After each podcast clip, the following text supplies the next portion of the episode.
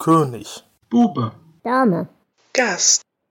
Der Stephen King Reread Podcast. Hallo und herzlich willkommen zu einer kleinen Sonderfolge des König Bube Dame Gast Podcast. Ähm, da es ein kleines bisschen Verzögerungen in den Betriebsablauf äh, gibt, dauert es halt ein kleines bisschen länger, bis wir zum nächsten richtigen Buch kommen. Und deswegen haben wir gedacht, wir verbringen unsere Zeit mal nicht in Büchern, sondern mal in anderen Medien. Und wir haben uns zusammengetan und Castle Rock geguckt. Ähm, in dieser Folge soll es um die Staffel 1 dieser Serie gehen. Und wir wollen auch später noch eine Folge veröffentlichen, wo es um die zweite Staffel gehen wird.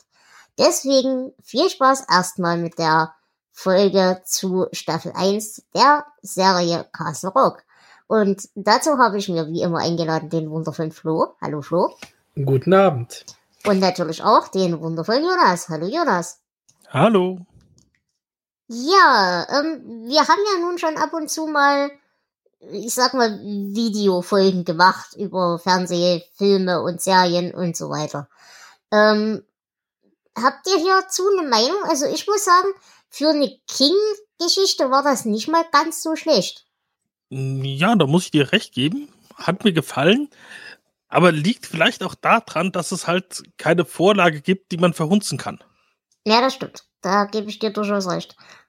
Gut, ähm, bevor wir in die Details gehen, würde ich sagen, Flo, hast du hierfür irgendwie eine Einordnung oder irgendwie ein paar Details für uns? Ja, vielleicht so ein paar Kleinigkeiten vorweg. Ähm, bereits im Februar 2017 wurde die Serie nämlich angekündigt. Es wurde ein Teaser-Trailer veröffentlicht, der äh, ja aus nicht viel bestand, sondern einfach ein paar Namen und Bilder und so weiter gezeigt hat.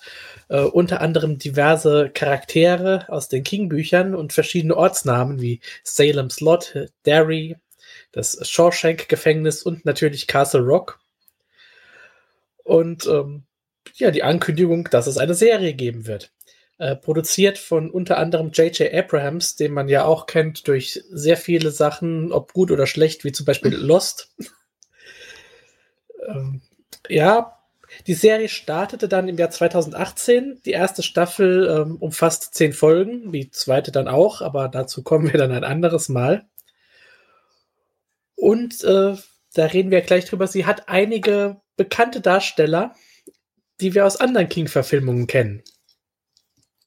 Ähm, ganz kurz, wo ist das Ganze dann tatsächlich äh, erschienen bzw. abrufbar?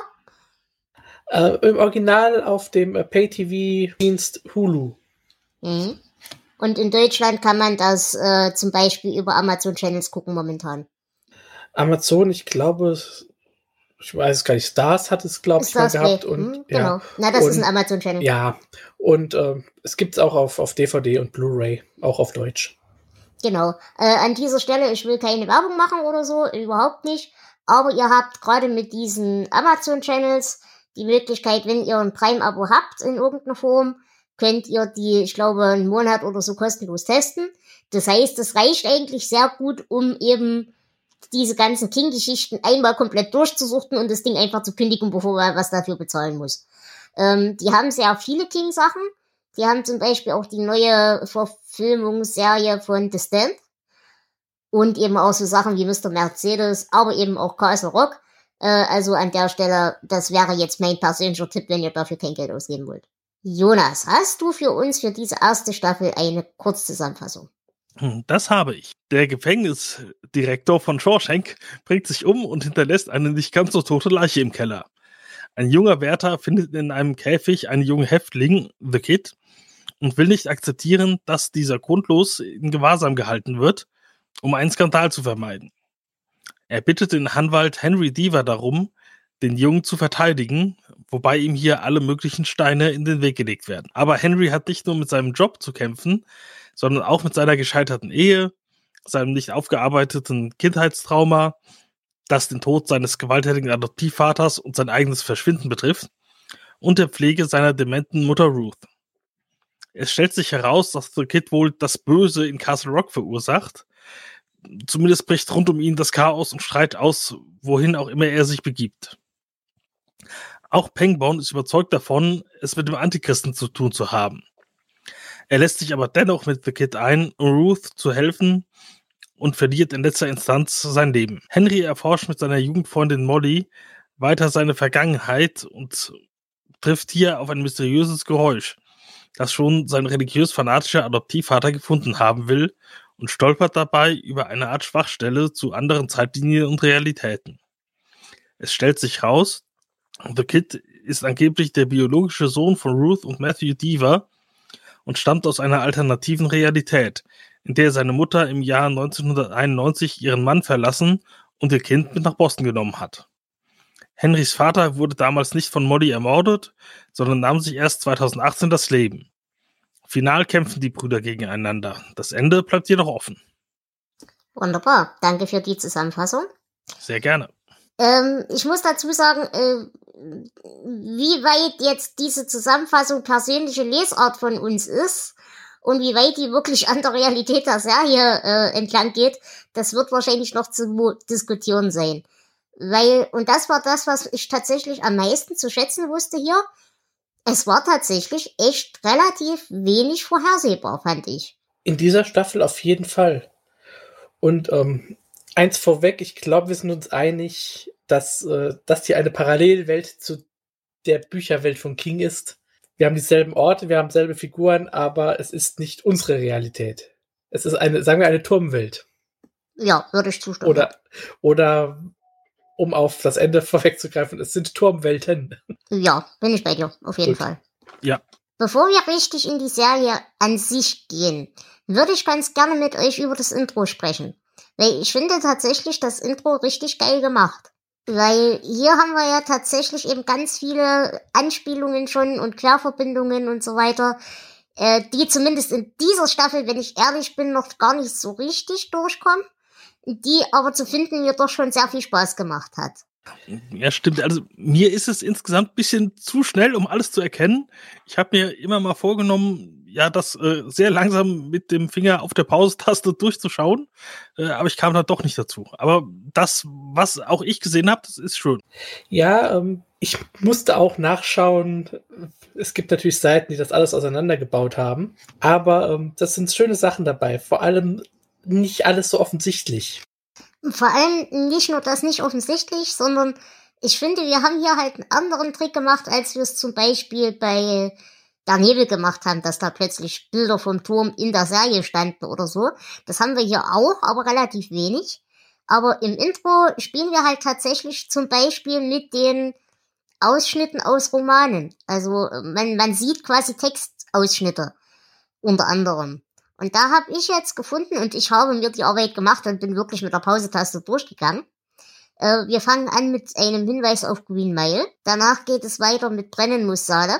Dann fand ich ganz lustig, dass wir einen Hinweis auf die Sonnenfinsternis haben. Die Sonnenfinsternis lernen wir kennen in Dolores und in das Spiel. Ist euch noch weiteres aufgefallen? Oh ja, also wir haben einmal natürlich Chapter 19. Genau. Aber, und das fand ich äh, sehr schön, wir haben eine Karte.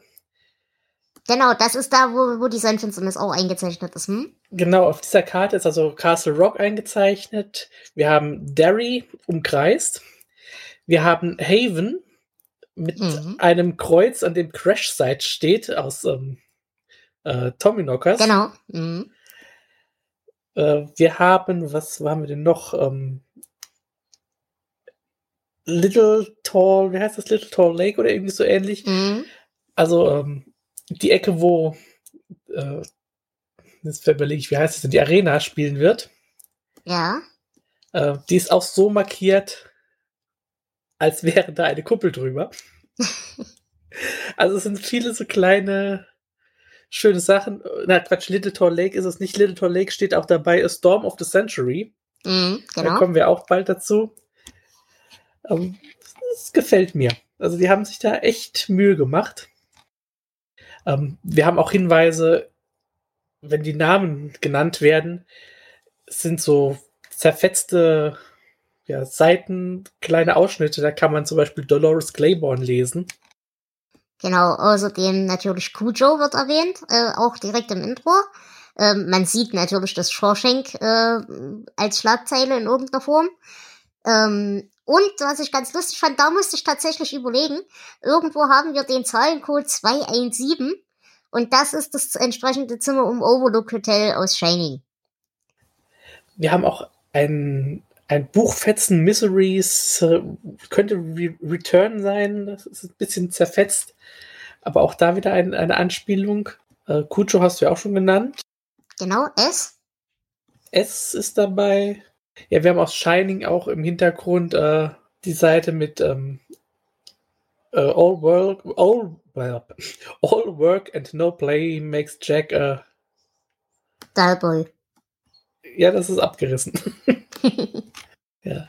They float Georgie und unten drunter mit Hand geschrieben, Kidnap by Pain, dann verschwindet es im Dunkeln. ja, Murder, Red Rum. Genau. Also ich, ich muss wirklich sagen, dieses Intro finde ich grandios gemacht, weil es eben wirklich, du musst genau hingucken, beziehungsweise wenn du halt wirklich ein kleines bisschen so, schon im Universum drin steckst, äh, erkennst du halt tatsächlich auch echt viel auf den ersten Blick und freust dich halt voll. Und das, das hat tatsächlich gut funktioniert bei mir. Ja, das mochte ich auch. Man fühlt sich irgendwie schon zu Hause. Es ist nicht so mit dem Vorschlaghammer, hier, guck, du kennst das hier, du magst das, sondern es ist so schön versteckt eingebracht. Genau, gut. Äh, und ich muss sagen, ich mag die Musik in der Serie sehr gern. Also auch im Intro, aber vor allem auch die sich so durch die gesamte, durch die gesamte Szenerie so zieht. Ja, sie ist sehr stimmungsvoll. Und äh, wenn wir bei solchen Sachen sind, ich fand auch ähm, die Art, wie die Serie gedreht wurde, sehr ansprechend. Also sie, sie hat einen gewissen Stil, der, der recht düster, recht bedrückend ist. Die Farben auch so ein bisschen ähm, ausgewaschen. Mhm. Das hat mir auch richtig gut gefallen. Äh, das ist eine gute Frage. Die Serie hat dir gut gefallen in Dresden oder diese Staffel? Weil das war nämlich für mich tatsächlich ein ganz großer Punkt. Das hat mir in dieser ersten Staffel wahnsinnig gut gefallen und ändert sich später ganz rapide, finde ich. Mhm, ich würde nicht sagen rapide, es ändert sich. Ähm, es hat mir in der ersten Staffel besser gefallen, auch ja. Mhm. So, das kann ich sagen. Gut. Wie, wie steht ihr denn zum Cast? Äh, das ist ja nun eine Sache, damit steht's und fällt's recht häufig, seien wir ehrlich. Äh, und hier haben wir ja nun auch schon wieder ein paar Insider-Gags drin. Alleine durch die Besetzung. Gut, die Insider-Gags gehen an mir, glaube ich, wieder äh, vorbei. Aber ich finde die Besetzung groben und ganzen ziemlich gut. Wobei, Auf Anhieb habe ich nichts auszusetzen. Zumindest nicht retrospektiv mhm. in meinem vergesslichen Hirn. Wobei so ganz an dir vorbei geht es, glaube ich, nicht, weil ähm, Bill Skarsgård, The Kid, also den kennst du ja doch schon. Äh, der ist Pennywise. Ah, okay. Das, äh, ja. Aber ungeschminkt. Das, äh. Genau. Ja, und wir haben äh, Sissy Spacek, die so die ursprüngliche King-Darstellerin ist. Im allerersten Film Carrie. Hat sie Carrie gespielt. Mhm. Und ich finde sie hier auch großartig, kann ich jetzt schon von Anfang an sagen. Ja, ist definitiv die beste Rolle und auch die beste Figur in der Serie. Wobei ich sagen muss, ich habe auch sehr viel Spaß gehabt an Melanie Linsky, Linskys, äh, als Molly. Ähm, das ist, äh, ihr kennt sie vielleicht aus Rose, äh, aus Two and a Half Men. Und ich muss sagen, sie hat in ihrer Verwirrung, das, das hat sie echt gut gespielt, diese, diese Überlastung durch diese Shining-Geschichten, die sie hat, das, das, hat mir Spaß gemacht. Die, die war auch echt gut besetzt. Mhm, ja, fand ich auch. Also, ich kenne sie auch hauptsächlich aus Two and a Half Men und da kann man sie ja nicht so wirklich ernst nehmen. Ähm, das hat aber hier so gar nicht gestört. Also sie war richtig guter Charakter und zeigt, dass sie eine gute Schauspielerin ist. Mhm. Und dann haben wir hier, du hast ja schon erwähnt, ähm, dass der, was war es, Drehbuchautor oder Regisseur? Äh, Abrams? Äh, Produzent. Produzent ähm, dass der Produzent auch mit äh, bei Lost die Finger drin hatte. Und daran wird natürlich auch wieder eine Referenz gegeben, denn der Gefängnisdirektor äh, Dale Lacey wird gespielt von Terry O'Quinn. Äh, das ist der Rollstuhlfahrende Mensch in Lost. Und da habe ich mich tatsächlich sehr drüber kaputt gelacht. Ja, wobei man sagen muss, Terry O'Quinn hat, äh, glaube überall mitgespielt. Ja, aber ich, ich, ich habe doch sehr gelacht. Ja, also äh, natürlich in, in Lost, ähm, in Akte X war er dabei und in Millennium. Und ähm, auch das ist ein King-Veteran. Er war in Der Werwolf von Tiger Mills. Stimmt, du hast recht. Ja, stimmt. Ansonsten, und da habe ich mich tatsächlich geärgert, dass wir von der Figur nicht mehr wirklich viel sehen. Ähm, es wird ja hier ein Charakter eingeführt, den es in den Büchern an sich so nicht gibt, nämlich Jackie Torrance. Ähm, das soll quasi eine entfernte Verwandte von Jack Torrance aus The Shining sein. Und sie wird gespielt von Jane Levy. Und ich muss sagen, die war auch großartig. Die, die war als Figur großartig und die war toll besetzt. Nur leider hat sie halt echt nicht viel Screentime. Also zu wenig, wie es hätte sein müssen. Ja, sie taucht ja so in der, der Mid-Credit-Sequence, also wie bei den Marvel-Filmen im Abspann auf, in der letzten Folge und erwähnt sowas. Und ich hatte echt gehofft, dass wir dieser Geschichte folgen würden in der zweiten Staffel. Das hätte mir Spaß gemacht. Ja, auf jeden Fall. Dann würde ich sagen, gehen wir doch mal ein bisschen so durch, wen wir hier jetzt wirklich wieder getroffen haben, wen wir schon kennen. Ähm, wie gesagt, genau, ähm, die Jane, äh, Jackie Torrance, die gibt's halt nicht in den Büchern, die ist halt einfach nur ein Seitenhieb. Molly als solche kennen wir auch nicht, aber halt äh, Frauenfiguren und Shining, Menschen mit Shining, die das auch schon als Kinder haben und so weiter, ist ja nun die typische King-Thematik. Henry Deaver ist mir, glaube ich, aus dem Universum so gar nicht bekannt, oder? Ist da irgendwo mal aufgetaucht? Nein, ich glaube, Henry Deaver soll so die Figur sein, die uns in diese Welt einführt. Das ist ein komplett neuer Charakter. Mhm. Ähm, dann treffen wir aber eben auch ein paar andere Menschen, die wir schon kennen. Unter anderem eben zum Beispiel Alan Pangborn. Und hier sehen wir tatsächlich, dass es eben eine alternative Zeitlinie sein muss, auch zu den eigentlichen King-Büchern, weil er ja hier tatsächlich ähm, die Affäre mit Ruth eben hat. Und wir wissen ja aber, dass Alan Pangborn ähm, später mit Polly eigentlich eine Beziehung hat und so. Also das ist definitiv ein Bruch hier in der Geschichte. Genau, in der zweiten Staffel wird es noch viel offensichtlicher, aber das hier ist schon äh, ziemlich deutlich. Also wir kennen ihn aus den Büchern wie, wie äh, Stark und ähm, in einer kleinen Stadt. Da war er ja wirklich, da hat er zu den Hauptfiguren gehört. Und auch hier hat er eine sehr wichtige Rolle. Wobei ich sage, ich hätte gern noch ein bisschen mehr von ihm gesehen. Jonas, wie fandest du ihn denn besetzt? Hm, eigentlich gut. Also er hatte bisschen wenig mit dem zu tun, wie wir ihn bisher kennengelernt haben.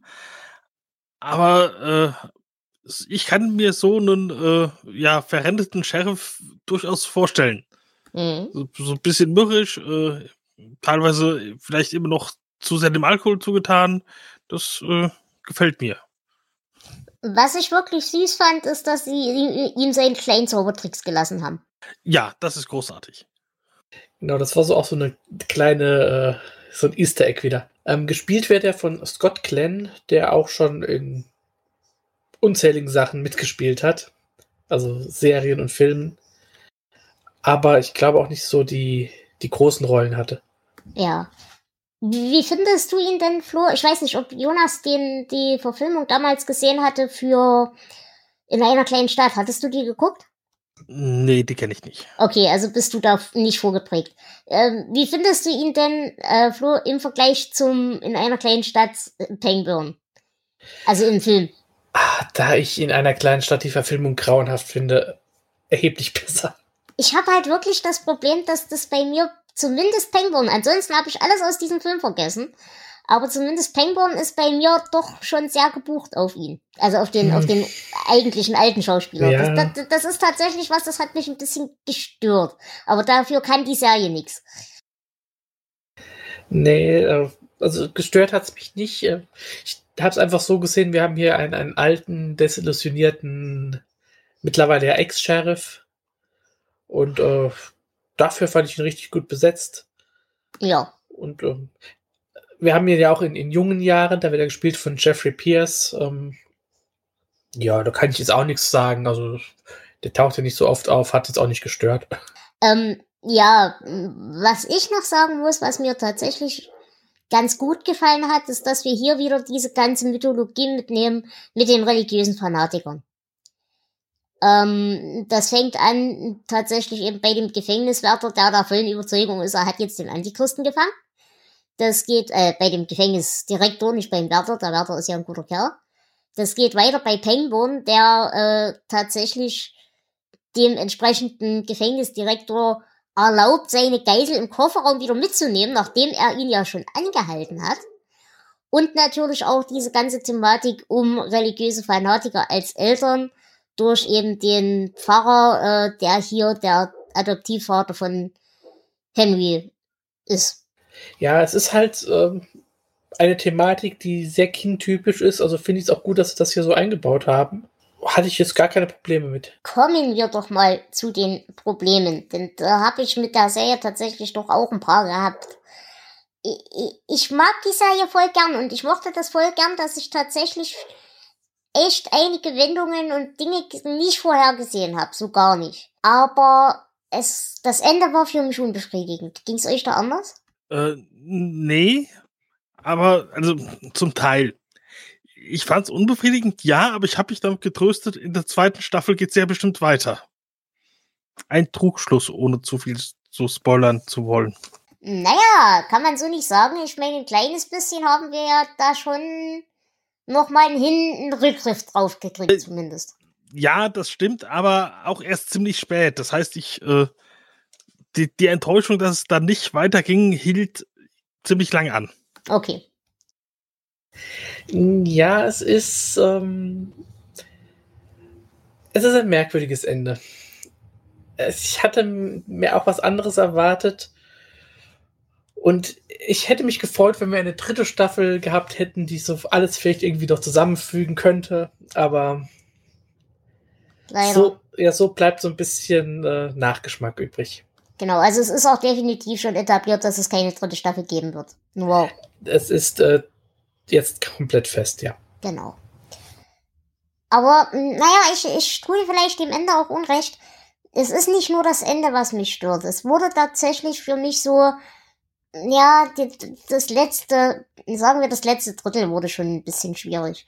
Eigentlich ab dem Moment, wo wir dieses lustige Geräusch hören. Und diese Stimme Gottes und bla und schön. Das, das fand ich alles fürchterlich anstrengend. Woran ich dagegen allerdings fürchterlichen Spaß hatte, war tatsächlich der ganze Charakterbogen rund um Ruf. Vor allem eben, wie sie ihre eigene Systematik findet, um ihre Demenz zu überlisten, das ganze Trauma, das sie durch ihren Ehemann hat, das dann wieder durch den äh, die Kid ausgelöst wird. Aber vor allem eben auch diesen, diesen wirklich liebevollen Umgang zwischen ihr und Ellen. Und ich meine, dieses, dieses ganze Thema Liebe im Alter, das haben wir ja nun auch im King-Universum recht oft. Das hatten wir zum Beispiel in der letzten Filmfolge, wo wir über Golden Years gesprochen haben. Aber zum Beispiel auch in so Sachen wie Insomnia und so weiter. Mm, ja, das ist die, die siebte Folge, äh, The Queen, die Königin. Und ich würde sagen, die sticht wirklich hervor in dieser Staffel. Weil sie so sehr ungewöhnlich ist. Die zweite Staffel hat auch so eine Folge.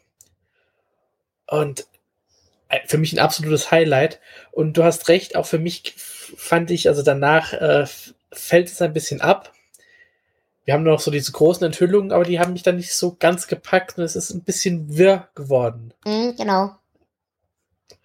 Und das Finale, ja. Mhm. Das, das Finale ist nicht un, unumstritten, sagen wir mal so. Mhm, vor allem habe ich halt diese ganze, äh, wir tauschen uns untereinander aus Geschichte nicht verstanden. Weil die für mich auch in der Zeitlinie überhaupt nicht zusammenging. Also, in, wisst ihr, wie ich meine? dass der junge, äh, der junge Henry Diva dann doch nur so kurz weg war. Das, das hat ja. alles nicht so richtig zusammengepasst in meinem Kopf. Äh, ich würde euch das gerne erklären, aber leider kriege ich selber nicht richtig zusammen. Deswegen guckt euch einfach selber an und bildet euch selber eine Meinung. Vielleicht sollten wir noch erwähnen, weil das ist auch kein Spoiler, damit fängt die ganze Serie an.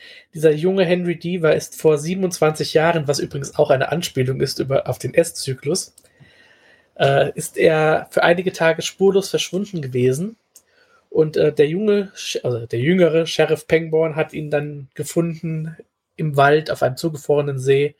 Äh, alles ganz geheimnisvoll. Er behauptet, ähm, er weiß nicht, was mit ihm passiert ist.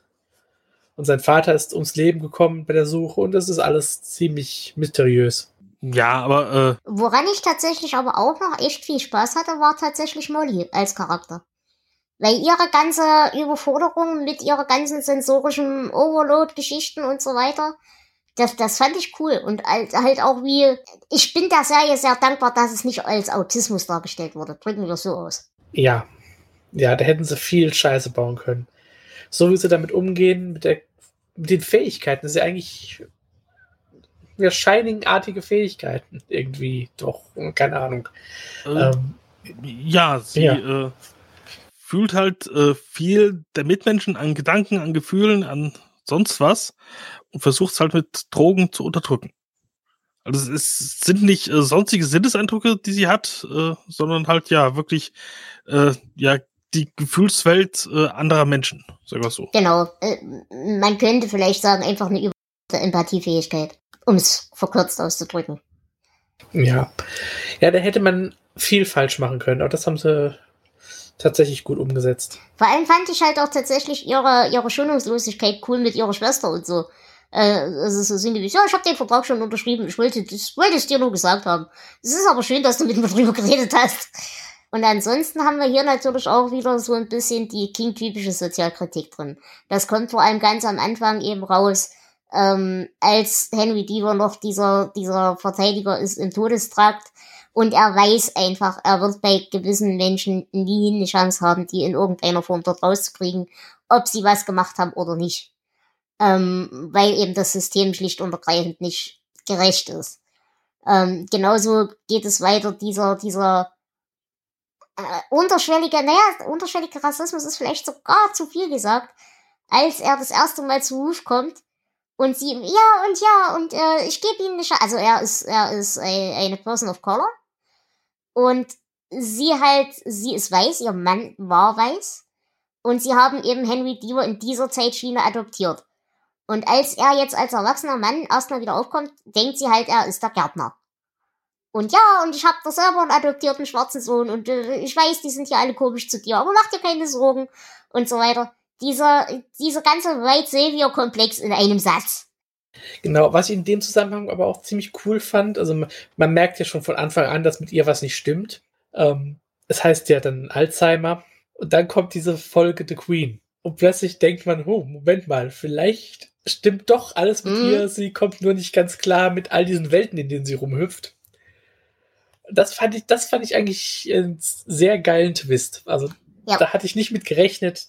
Das war so eine der Momente, wo mich die Serie echt gepackt hat. Was der allergeilste Twist daran war, ähm, sie kommt ja eigentlich auf diese Idee erst durch das Gespräch mit ihrem, was ist es dann, Enkel? Also, ja, Enkel, der Sohn von Henry. Ähm, als er eben dieses äh, Videospiel, dieses Handy, Handy-Game ihr zeigt, dass es da eben Zeitreisende gibt und die muss man halt, also es gibt in diesem Spiel Zeitreisende und die sind die einzigen, die die Bösen töten können.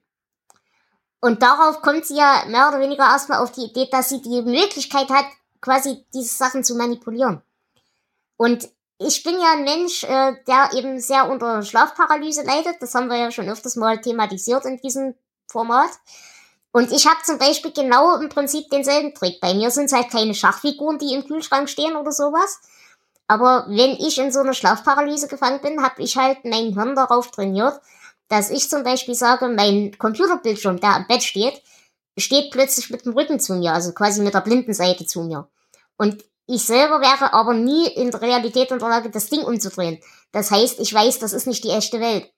Und dadurch kann man sich halt so ein bisschen in die Realität zurückhangeln. Ich nehme an, das ist auch eine Sache, die bei Dissoziationen funktioniert, wenn man sich das antrainieren kann. Ich weiß nicht, ob das jeder kann. Aber dass hier dieser, dieser Mechanismus so genutzt wird und den ich tatsächlich selber in irgendeiner Form so ähnlich anwende, das fand ich richtig, richtig klasse. Und wenn du gerade den Enkel erwähnst, also äh, den Sohn von Henry Deaver, ähm, der wird gespielt von Joseph Jacobs. Und das ist äh, der junge Mike Hanlon in dem Remake von S. Also wieder ein King-Veteran. Diese ganze äh, The Kid-Geschichte ist auch so eine Frage für mich. Nennen wir den The Kid, weil das auch wieder eine Referenz ist auf Green Mile oder ist das Zufall?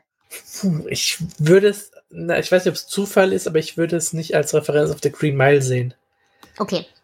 Es ist, ähm, ja, es ist halt eine, eine Figur, die keinen Namen hat. Ein, es ist, hm, wie soll ich sagen? Es ist eine Unbekannte in der ganzen Gleichung, diese Figur. Mhm. Und irgendwie muss man sie nennen und weil es halt ein junger Kerl ist, wird er The Kid genannt. So sehe ich das. Also. Okay, ja, ja. kann ich akzeptieren. Ich, ich habe halt, ich will halt nur die Green Bay Referenz sehen, weil die ja im Intro ist. Und sonst habe ich noch keinen Hinweis auf Green Mile gefunden. Naja, der Anwalt im Todestrakt. Mm, ja, gut. Ähm, was ich auch noch tatsächlich so ein bisschen als ähm, Referenz verstehen würde, wir haben in der letzten Folge über Glas gesprochen. Und da gibt es ja eben diese besagte Schwachstelle. Und diese besagte Schwachstelle hat ja tatsächlich auch im Buch so ein, eine Audio, audiovisuelle Komponente. Können wir das so sagen? Ja. Und das hat sie hier halt auch. Wir haben halt hier dieses komische Geräusch. Und äh, während sie eben sich in dieser Schwachstelle bewegen, also zwischen diesen Welten, ändert sich ja auch komplett die ganze Farbgebung und der ganze Drehstil und so weiter. Das muss ich sagen, das fand ich auch sehr hübsch. Es war wirklich gut umgesetzt. Also sie haben sich wirklich Gedanken gemacht. Weil äh, sowas kann man leicht versauen. Ja, das stimmt. Gut, wie gesagt, über das Ende an sich äh, im Detail unterhalten, glaube ich, ist sinnlos, weil wir es alle, glaube ich, nicht verstanden haben. Ja, schon. Und wenn ihr wissen wollt, wie es endet, guckt euch die Serie an. Vielleicht könnt ihr es uns dann auch erklären. Ja, und vor allem würde mich tatsächlich mal eure Meinung dazu interessieren. Also, ob ihr das Ende befriedigend fandet oder nicht.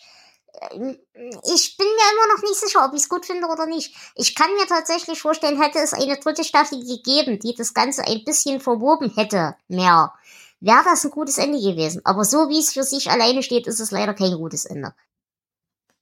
Gut.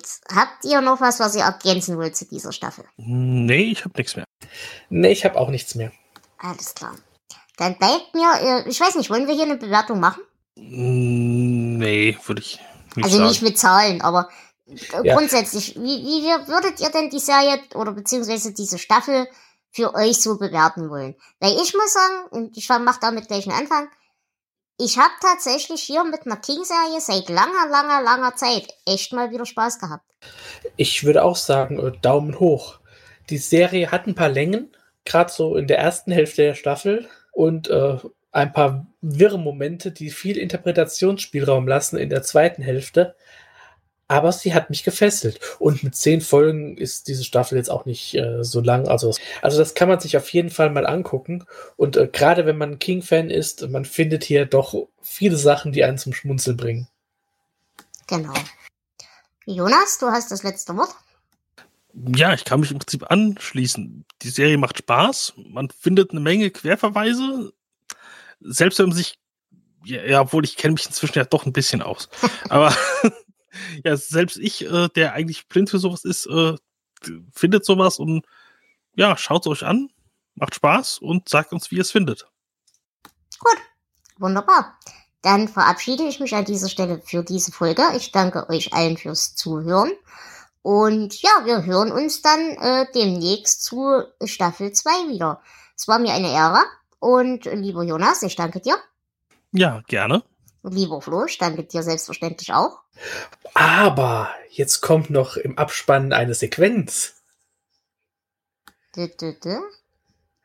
Ja, wie in der Fernsehserie. Denn äh, kurz vor Ende haben wir nochmal Jackie Torrance. Die erzählt, sie ähm, möchte ein Buch schreiben und das möchte sie da machen, wo alles begann mit ihrem Onkel im Overlook Hotel. Dum, dum, dum. ja, es war mir eine Ehre. Äh, bis zum nächsten Mal. Tschüss. Tschüss. Tschüss.